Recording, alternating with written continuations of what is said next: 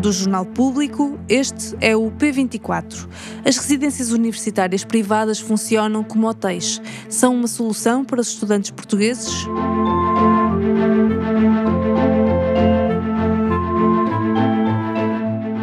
Sim, boa tarde. Olá, Ligo. boa tarde. O meu nome é Carolina Pescada, sou jornalista no ah, Público. Okay, sim, sim, sim. Como está? Eu estou a ligar por causa do testemunho que nos enviou sim, para a página sim. especial Contas à Vida. O Francisco disse-nos. Aos 19 anos, o leiriense Francisco Lisboa vive numa residência universitária privada na zona do Campo Pequeno, em Lisboa. Paga 695 euros por mês, com a ajuda de uma bolsa. Foi a melhor solução que encontrou no início do ano letivo, quando entrou no curso de Engenharia Informática no Instituto Superior Técnico. São 14 metros quadrados, tenho cozinha no quarto mas no início de abril ficou a saber que, se quiser renovar contrato no próximo ano, terá de pagar mais 100 euros por mês, perto de 800 euros mensais. Já decidiu se vai ficar no próximo ano letivo? Já decidi que não vou ficar. Francisco é um dos mais de 340 leitores que já partilharam a sua história com o público, no contexto do trabalho interativo Contas à Vida. Numa reportagem das jornalistas Cristiana Faria Moreira e Carolina Pescada, a história de Francisco põe a descoberto a realidade das residências privadas em Portugal. Operam como se fossem unidades hoteleiras, em vez de contratos de arrendamento, fazem contratos de prestação de serviços de alojamento a estudantes, por isso não há limites no que toca à subida de preços no fim do do contrato, nem qualquer proteção aos inquilinos. Este aumento trouxe-me o pensamento de se eu consigo ficar em Lisboa, se não preciso de, de mudar de cidade ou para outra universidade, ou se não preciso mudar de país. A residência de Francisco é a mesma que Carlos Moedas inaugurou em março, com quartos a ultrapassar os mil euros de renda mensal. Em resposta às críticas, o autarca disse não ter complexos com o investimento privado. Mas serão estas residências uma verdadeira alternativa para os estudantes? Neste episódio vou falar com Ana Gabriela Cabilhas, presidente da Federação Académica do Porto. Bem-vindos ao P24. Eu sou Inês Rocha.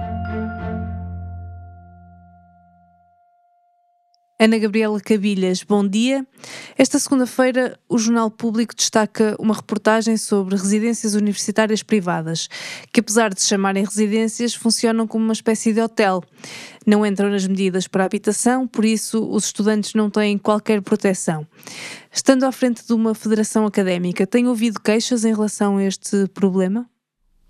Uh, sim, o problema do alojamento uh, estudantil uh, é sentido por toda a comunidade académica e a falta de alojamento a preços acessíveis constitui um dos principais desafios e, e, barreiras no acesso ao ensino superior e, portanto, estamos numa fase a terminar um, um ano letivo, mas já a pensar no próximo ano letivo e, portanto, estes problemas voltam a surgir para, para muitos estudantes e é fator de, de preocupação.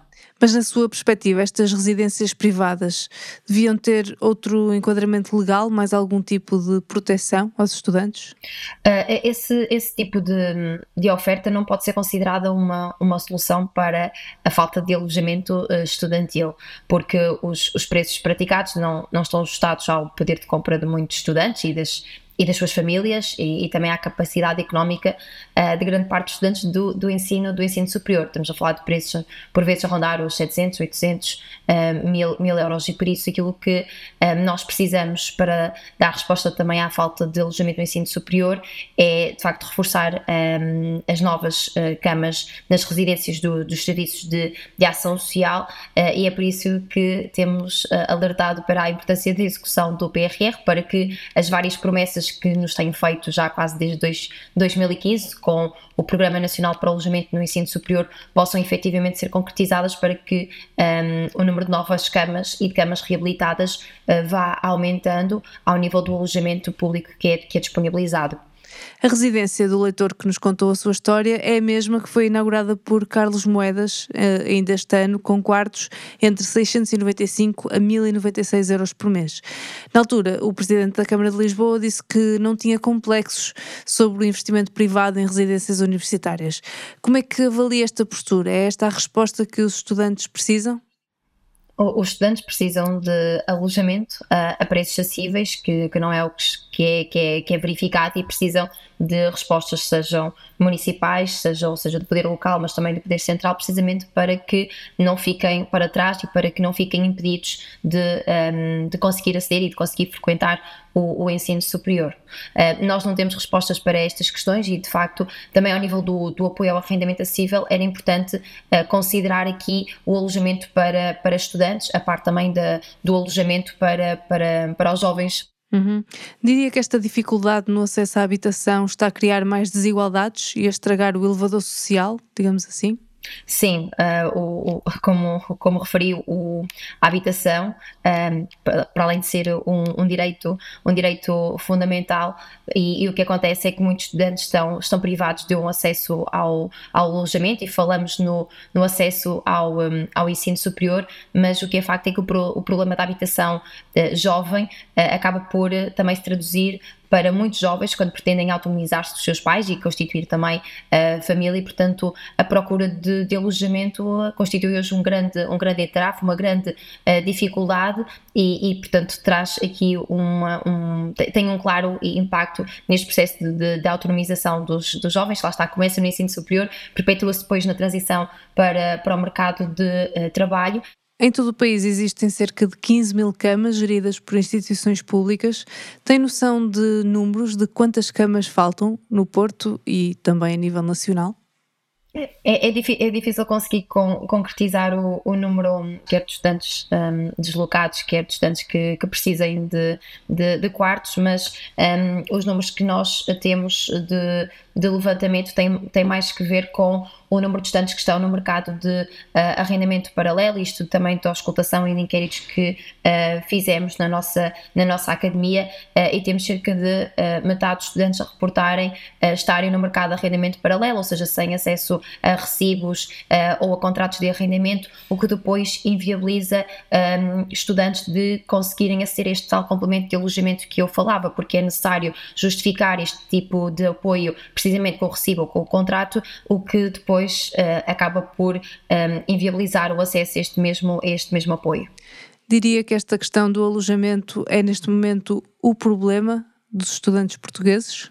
Uh, sim, uh, o, a falta de, de alojamento a, a, preços acessíveis é, é um dos principais tormentos do, dos estudantes do, do, ensino superior e também dos uh, jovens. Portanto, este problema sente-se quer no início no acesso, mas depois também esta preocupação já se faz sentir Uh, portanto, à, à, saída e à, à saída do ensino superior e à entrada para o mercado de trabalho, eu diria que também houve um, uma grande sensação de desalento um, ehm, e também de descrença quando foi apresentado o pacote uh, de medidas mais uh, habitação, porque havia a expectativa de que um, ehm, exist, existisse uma mensagem com soluções direcionadas aos mais jovens, direcionados aos estudantes do ensino superior, e no fundo não foi isso que, que aconteceu, e portanto, no cruzamento de depois da realidade da falta de habitação e da realidade dos baixos salários e de salários uh, precários, portanto surge aqui o sentimento de frustração e até mesmo de, de alguma um, injustiça, o que nos preocupa porque leva a que depois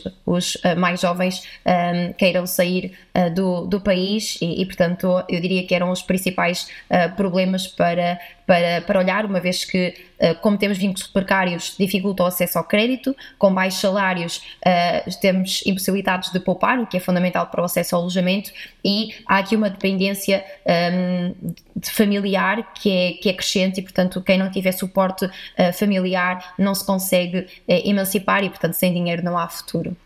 Tem alguma história ou histórias de pessoas que tenham deixado a universidade por não conseguirem suportar o alojamento?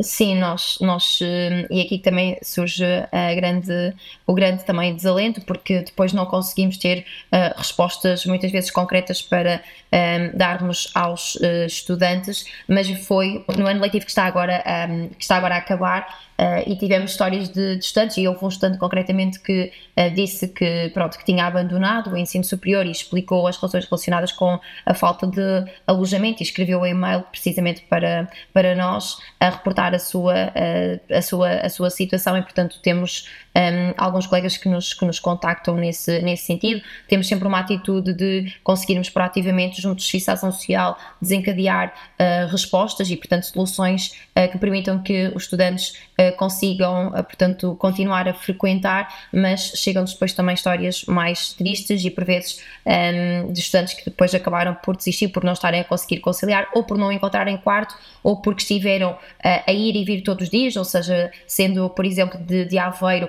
vão mantendo a viagem diária, mas que depois acaba por ser uma, um grande desgaste e uma grande exaustão à medida que o tempo vai, eh, vai avançando. Certo, por isso é urgente tomar medidas. Sem dúvida, é urgente. Ana Gabriela, muito obrigada.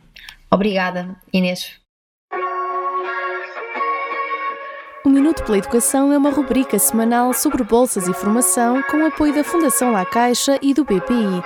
Hoje, as bolsas de estudo para estudantes do ensino superior. Para quem se candidata pela primeira vez ao ensino superior, mas não tem muitos recursos, é importante conhecer os apoios que existem. Em Portugal, o Estado atribui bolsas a estudantes com carências económicas. Todos os anos, milhares de alunos apresentam candidaturas junto à Direção-Geral do Ensino Superior através da plataforma Bion. As bolsas podem cobrir apenas as propinas ou também outras despesas associadas à frequência de um curso, seja uma licenciatura, mestrado ou curso técnico superior profissional.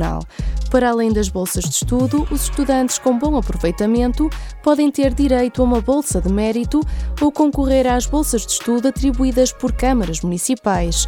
Estes apoios sociais são abertos a alunos carenciados que residem naqueles municípios. Existem ainda apoios das próprias universidades universidades e politécnicos para ajudar estudantes com maiores dificuldades financeiras. Eu sou a Andreia Ferreira Cunha, até para a semana. Esta segunda-feira, no Jornal Público, pode ler o rescaldo das eleições no Bloco de Esquerda, com a sagração de Mariana Mortágua, também a vitória de Erdogan na Turquia e as contas sobre as contribuições extraordinárias, que já geraram mais de 3 mil milhões de euros para o Estado. Os sons que ouviu neste episódio são da reportagem de Cristiana Faria Moreira e Carolina Pescada. Eu sou Inês Rocha. Tenham um bom dia e até amanhã.